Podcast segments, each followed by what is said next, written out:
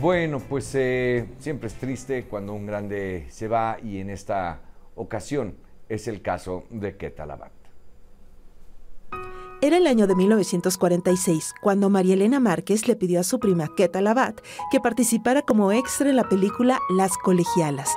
Nunca imaginó que se convertiría en una de las divas de la época de oro del cine mexicano. Enriqueta Margarita Labat Bayona fue bailarina y su gran voz quedó plasmada como narradora en radionovelas, pero el cine sería el escenario donde se sentía más cómoda, donde más brillaba. Así lo recordaba en el año 2017 aquí en este espacio con Joaquín López Dóriga. Afortunadamente me tocó trabajar con todos los grandes de la época. Todos, ¿verdad? No se- Todos. no- con, digo, con todo respeto, se Sí. ha dicho, no se te fue ninguno. Ninguno. Ninguno.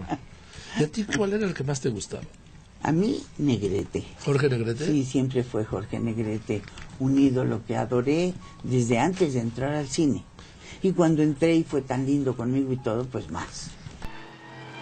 ¿Te avergüenzas al verme? No te lo creo. Si tuvieras vergüenza, no te hubieras presentado aquí. Jorge, por favor. Me das lástima por lo que te espera. Cuando a una mujer como tú y a un hombre como él los une en la traición, siempre acaban igual. Ella engañándolo y él dejándola por otra. No falla. Ketalabat participó en cintas como El hombre sin rostro, Soy charro de levita, Si me viera don Porfirio, El derecho de nacer y Dos tipos de cuidado.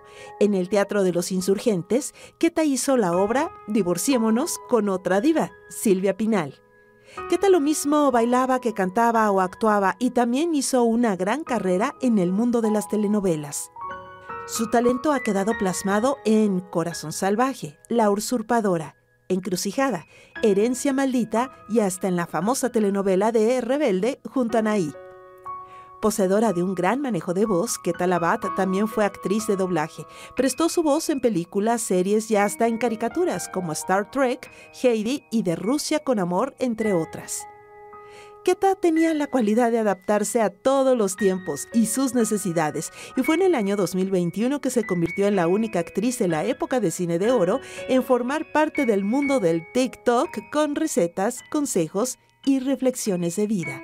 A sus hijos, Teresa, Pablo, Armando y Enrique, nuestro más sentido pésame con cariño, y a ti, inolvidable Keta, que tu sonrisa ilumine el cielo por siempre.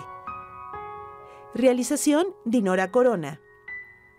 En Grupo Fórmula, yo soy Laura Pérez Cisneros.